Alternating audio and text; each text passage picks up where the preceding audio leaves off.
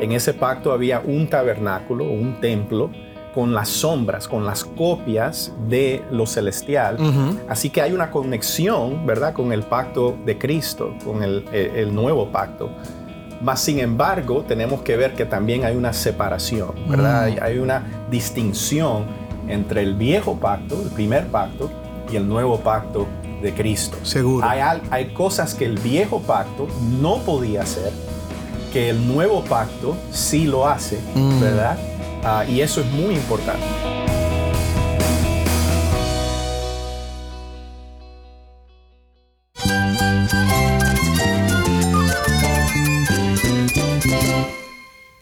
Cristo es mi todo. Cristo es el Rey del universo, es quien guía nuestras vidas. Él es grande y amoroso. Él es real. Solamente Jesucristo es nuestro Señor y Salvador.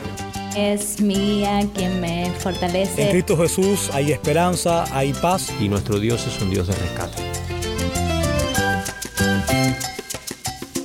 Estás escuchando el faro de redención. Cristo desde toda la Biblia, para toda Cuba y para todo el mundo.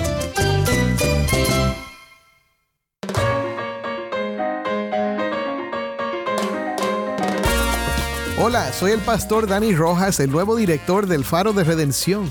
Gracias por acompañarme hoy.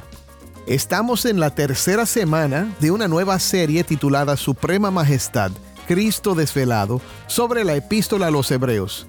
Ya llevamos dos semanas hablando de esta poderosa epístola y vamos a pasar dos semanas más estudiando esta carta que para muchos tal vez sea difícil de entender.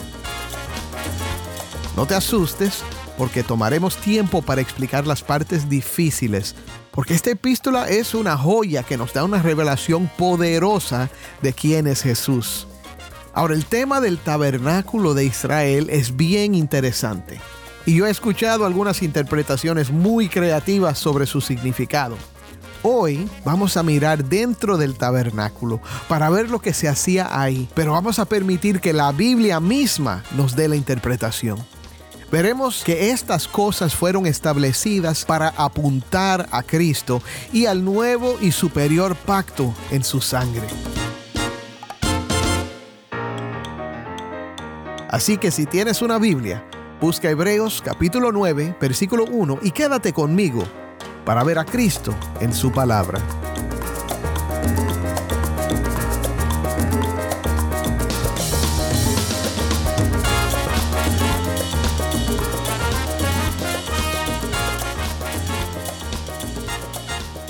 Soy el pastor Dani Rojas y esto es el faro de redención. Cristo desde toda la Biblia para toda Cuba y para todo el mundo. Bueno, en el programa de ayer, hermanos, vimos que Jesús, como nuestro gran sumo sacerdote, es ministro del tabernáculo verdadero y que los sumos sacerdotes bajo el antiguo pacto ministraban en el tabernáculo y luego en el templo, que era una copia y una sombra del tabernáculo que está en el cielo. Y vimos que Dios lo quiso así para mostrarle a su pueblo que vendría algo superior el autor nos mostró que Cristo es el mediador de un mejor pacto con mejores promesas.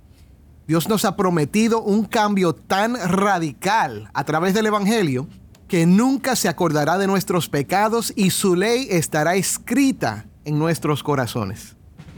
Hoy vamos a mirar juntos el capítulo 9, pero para hacerlo tengo conmigo a tres invitados muy especiales.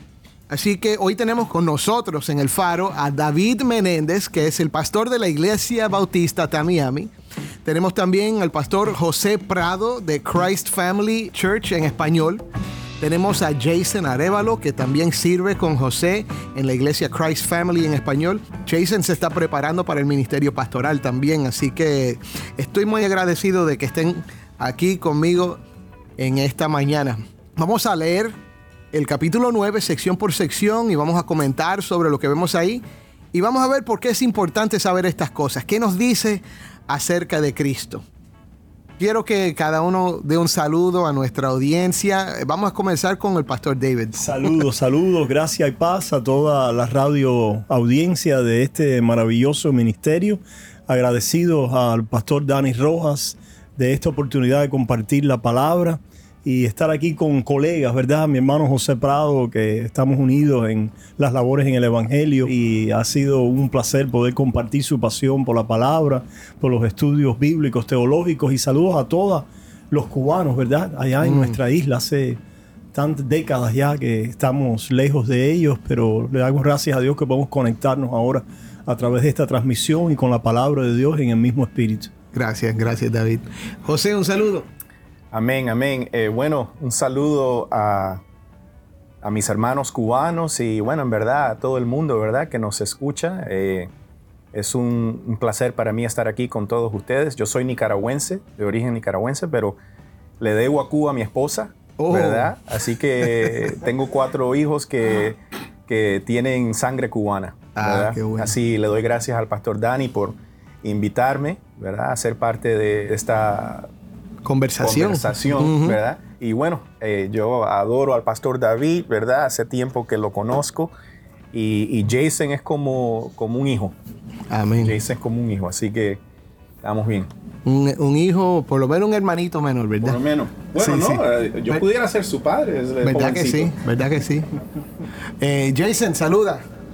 Hola mis hermanos en Cuba y todos los que están escuchando. Es un placer estar aquí por invitación de mi hermano, el pastor Dani Rojas. Mi familia también tiene ah, mucha historia en, Cuba. Yo nací aquí en Miami, pero mis abuelos eran de Cuba y también mis tíos nacieron ahí. Ah, puede ser que algunos de los que están escuchando conocen a mi abuelo que vende Biblias y libros, se llama Luciano. Entonces, sí. un placer estar aquí. Sí, si han venido en algún momento a Miami a comprar libros cristianos, casi conocen. seguro conocen a- Todo el mundo conoce al abuelo de, de Jason. Vamos a hacer lo siguiente. Hoy vam- vamos a leer el pasaje, vamos sección por sección. Y de hecho, nuestro estudio del capítulo 9 de Hebreos lo vamos a hacer en dos secciones. Así que vamos a hablar hoy y vamos a, a reunirnos otra vez para hablar mañana y terminar el texto. Así que, ¿cómo comenzamos? Yo le voy a pedir a Jason que nos lea los versículos del 1 al 5. Esto es Hebreos 9 del 1 al 5. Ahora bien, aún el primer pacto tenía ordenanzas para el culto y el santuario terrenal, porque había un tabernáculo preparado en la parte anterior, en el cual estaban el candelabro, la mesa y los panes consagrados. Este se llama el lugar santo. Y detrás del segundo velo había un tabernáculo llamado el lugar santísimo, el cual tenía el altar de oro del incienso y el arca del pacto cubierto todo de oro, en la cual había una urna de oro que contenía el maná y la vara de Aarón que retoñó y las tablas del pacto. Sobre el arca estaban los querubines de gloria que daban sombra al propiciatorio. Pero de estas cosas no se puede hablar ahora en detalle. Ok, gracias, gracias. La palabra del Señor. Amén. Amén. Amén. Jason nos ha leído los versículos del 1 al 5, donde vemos, vemos varias cosas acerca del tabernáculo terrenal del antiguo pacto. ¿Por qué comienza el autor a los hebreos a hablar del santuario ahora o del, o del tabernáculo? En el último capítulo, en el capítulo 8, habíamos leído acerca de Cristo y cómo Él era el sumo sacerdote que venía con mejores promesas, un mejor pacto, y termina, termina el capítulo diciendo, cuando Dios dijo un nuevo pacto, hizo anticuado al primero, y lo que se hace anticuado y envejece está próximo a desaparecer. Así que ahora comienza a describir el antiguo, porque va a ser contraste. Así que vamos a comenzar a hablar de esto y vamos a tirárselo a alguien, ¿ok? Eh, Porque la idea hoy, hermanos, para los que están escuchando, es que ustedes también vean cómo es que hacemos este proceso de mirar el texto y ver el contexto histórico, ver a quién les estaba escribiendo y entonces a ver a Cristo en el texto. Esto es un proceso que seguimos los pastores cada vez que, que preparamos un mensaje. Así que vamos a tirárselo a David, ¿ok? David, que vemos aquí en estos primeros cinco versículos, ¿por qué, por qué está aquí? ¿Por qué está escribiendo el autor de esto? Se, se no- se nos resalta brevemente el santuario terrenal. Y se nos dice en el versículo 1 del capítulo 9 que tenía ordenanzas de culto. Um, previamente ya, hemos- ya han visto en Hebreos que Moisés, que fue el encargado de llevar a cabo, ¿verdad? Todas estas construcción, eh, organizar, ¿verdad? La- estas ordenanzas del culto del santuario terrenal, dice que lo hizo para dar testimonio de las cosas celestiales. Y así comienza Hebreos. Hebreos comienza hablando de aquel que, que es ministro de un tabernáculo, de un santuario celestial, porque nos habla de Cristo Jesús como el Hijo de Dios, como el profeta que trae la última palabra y revelación de Dios que tiene que ver con su obra sacerdotal.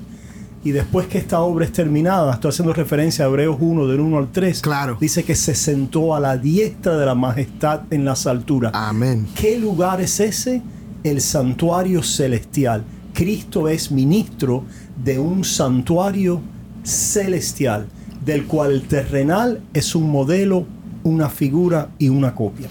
Eso es lo que estamos viendo, que todo esto está presente ahora, nos está describiendo el terrenal porque nos va a hablar del celestial. ¿No es así?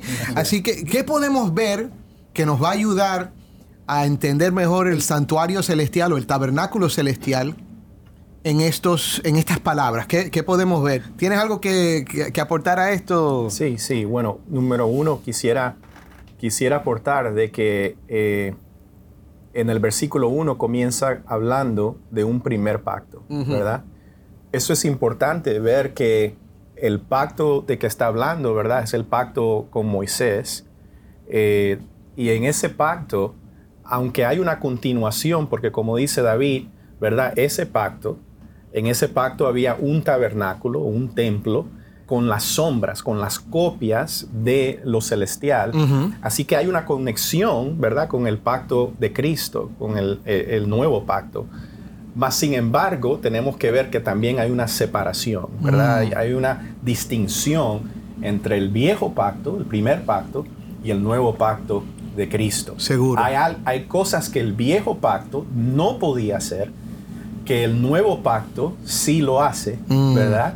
Ah, y eso es muy importante. Ok, Es- pero es eso, eso lo vamos a ver en el texto, así que no te me adelantes. Sí, sí, sí, José. claro, claro. Parte del problema que a veces tenemos es que Sí. nos adelantamos, pero eh, es importante ver eso. Sí, hay, hay un antiguo pacto, hay un nuevo pacto y, Hay un templo, como dijo José, eh, celestial. y uno terrenal. Uno terrenal. terrenal. Sí. Y en este, en este terrenal, lo que él describe ahí brevemente en estos versículos es que estaba el lugar santo.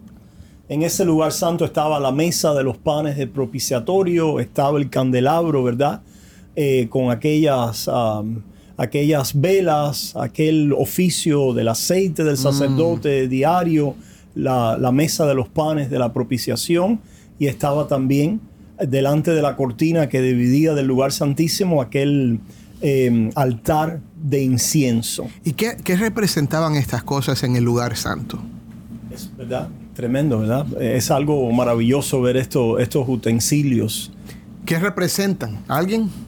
Ciertamente, a mí me, yo estoy ahora predicando en Apocalipsis. Sí. Y en Apocalipsis nosotros oímos inmediatamente los siete espíritus de Dios que salen de la presencia de Dios, del, del trono, ¿verdad? De su presencia.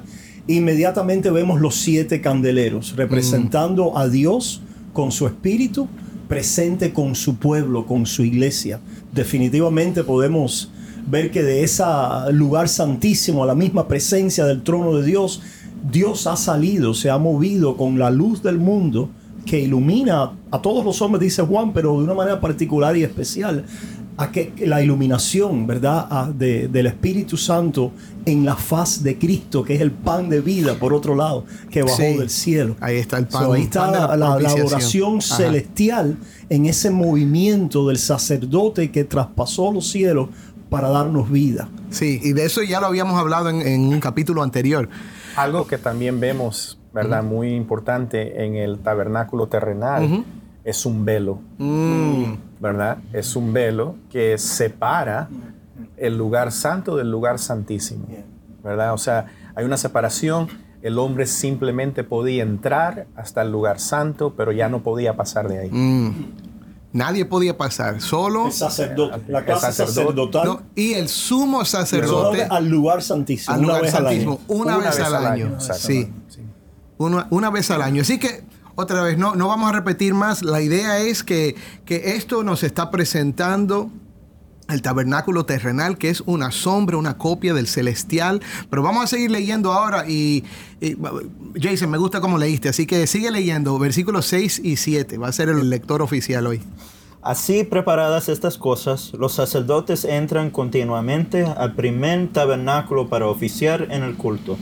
Pero en el segundo, solo entra el sumo sacerdote una vez al año, no sin llevar sangre, la cual ofrece por sí mismo y por los pecados del pueblo cometidos en ignorancia.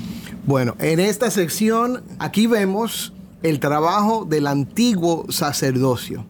¿Qué podemos ver aquí? Lo que vemos es que en el antiguo santuario solo podía entrar el sumo sacerdote, entonces no tenía acceso todas las personas a ese lugar santísimo. Y también ese sumo sacerdote solamente podía entrar una vez al año. Entonces lo que representa para nosotros es que en ese pacto antiguo solo uno podía entrar y una vez al año. Entonces el acceso a la presencia de Dios era muy limitado. Mm. También vemos que había una razón por la cual entraba una vez al año, ¿verdad? ¿Para qué entraba? O sea, no podía entrar sin sangre. Porque, a como todos nosotros sabemos, ¿verdad? La paga del pecado es muerte, Muerte. es sangre, ¿verdad? No, no hay perdón de pecados sin derramamiento de sangre. Sí. Por lo cual, el sumo sacerdote entraba con sangre para ofrecer eso como un- una propiciación, ¿verdad? Del pueblo, del pueblo entero. Ok. Bien rápido, para los que no saben, ¿qué significa propiciación? Podemos decir que, que es eh, satisfacción. No me gusta utilizar ese término cuando uso esa palabra que es tan a veces quizás oscura o recóndita. Sí. Eso es satisfacción, entendiendo que Dios es un Dios de justicia y de santidad y que nuestros pecados han ofendido su justicia y su santidad que necesita entonces ser propiciada o satisfecha. La Sí. justicia es un término, pudiéramos decir, legal, forénsico, que tiene que ver con juicio. Mm. Que la justicia de Dios, ¿verdad? El tribunal, delante del tribunal de su justicia, somos culpables y esa justicia tiene que ser vindicada y o satisfecha, propiciada, aplacada Mm. la ira, el juicio justo de Dios en contra de pecadores. Entonces, en el tabernáculo antiguo, ellos hacían esto, pero tenían que hacerlo continuamente. Y vamos a seguir leyendo porque nos queda poco tiempo para, para este primer programa, pero te voy a dejar hablar en un, en, un momento, José. Eh, léenos del versículos 8 al 10. Jason. Queriendo el Espíritu Santo dar a entender esto, que el camino al lugar santísimo aún no había sido revelado en tanto que el primer tabernáculo permaneciera en pie. Esto es un símbolo para el tiempo presente, según el cual se presentan ofrendas y sacrificios que no pueden hacer perfecto en su conciencia al que practica ese culto, ya que tienen que ver solo con comidas y bebidas y diversos lavamientos, ordenanzas para el cuerpo impuestas hasta el tiempo de reformar las cosas. Wow. Así que vemos aquí la ineficacia del tabernáculo terrenal y del sacerdocio la antiguo. eficacia en el sentido de poder obtener lo que se, re- lo que se necesitaba, pero la eficacia en términos de testimonio. Sí. En términos de poder a la conciencia traer la memoria, el conocimiento del pecado. Mm.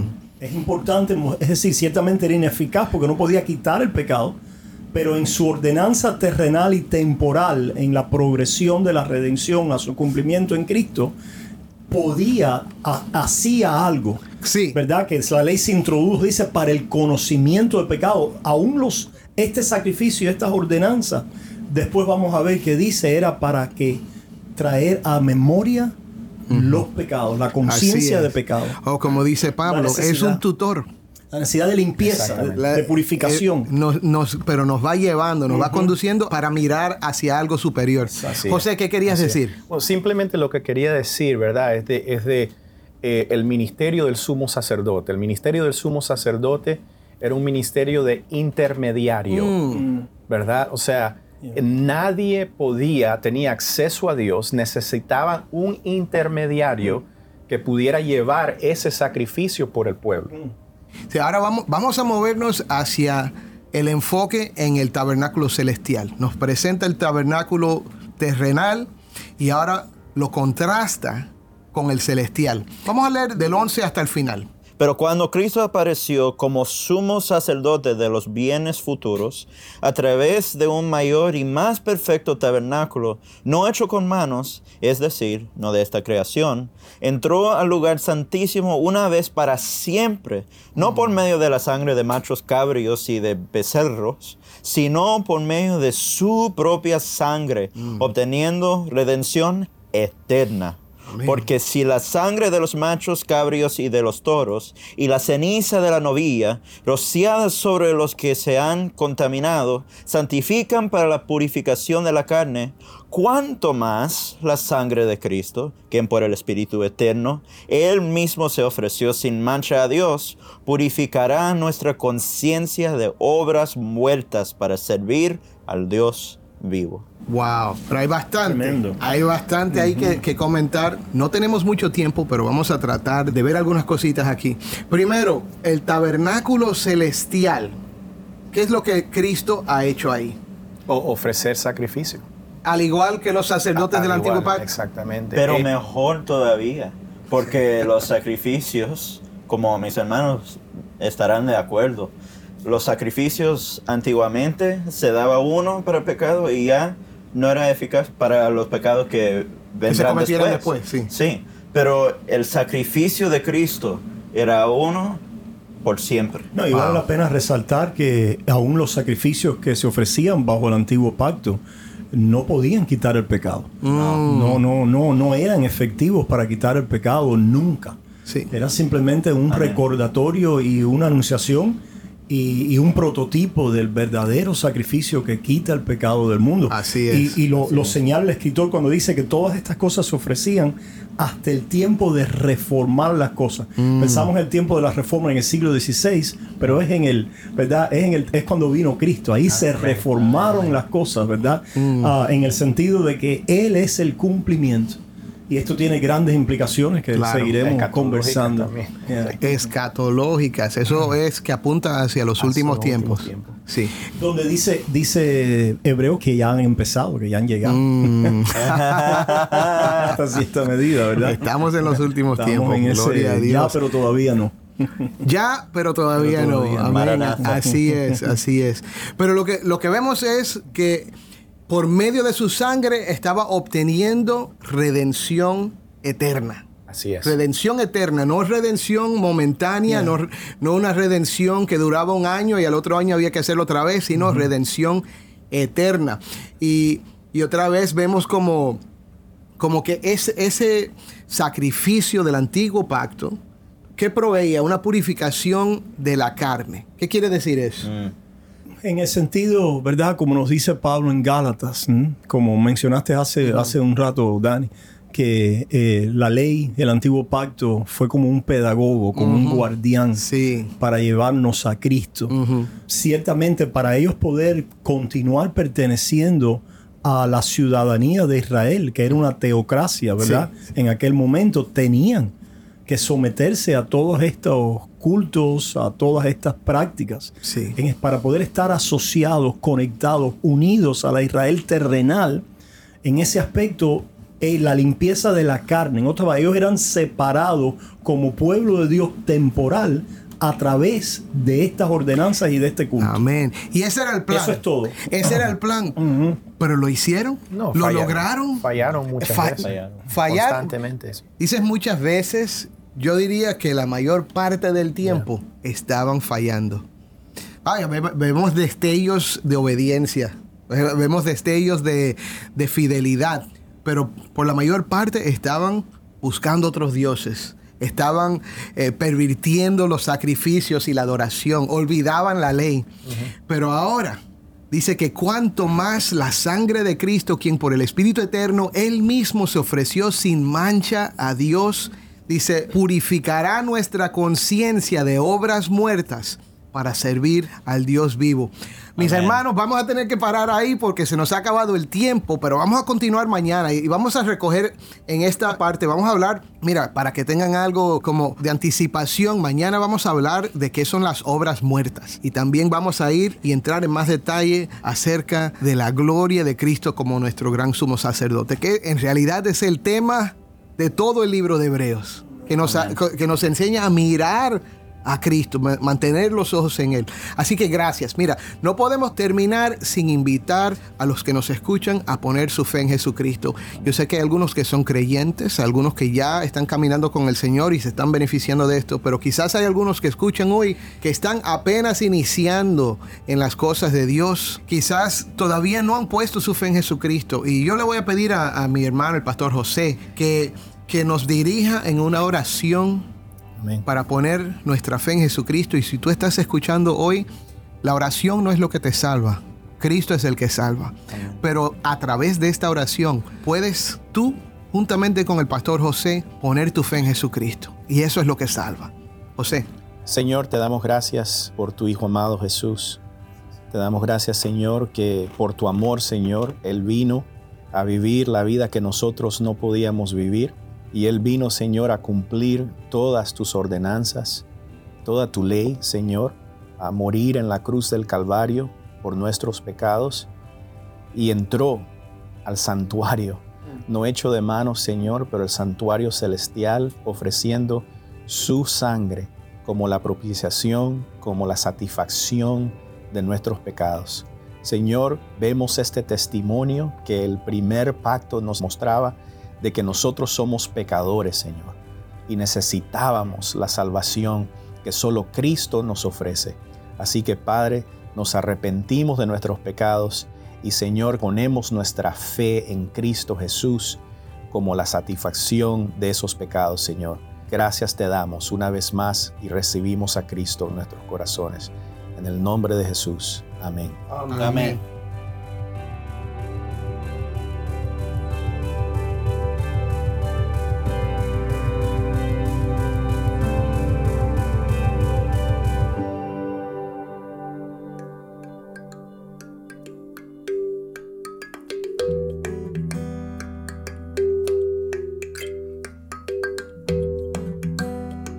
pastor Dani Rojas y esto es el Faro de Redención.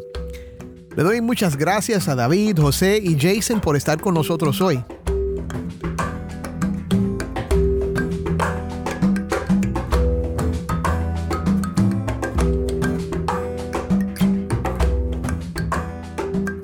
Queridos oyentes, este viaje a través de Hebreos es posible gracias a ustedes.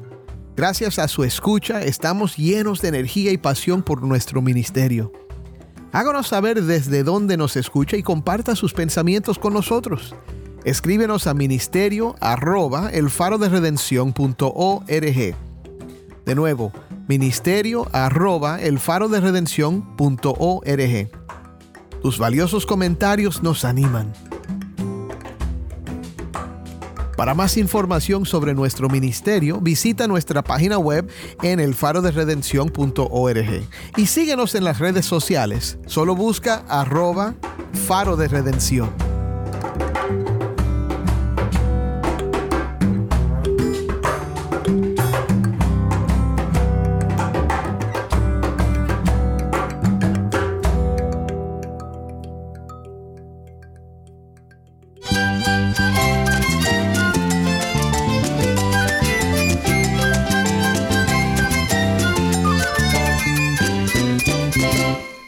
Pastor Dani Rojas y esto ha sido el Faro de Redención.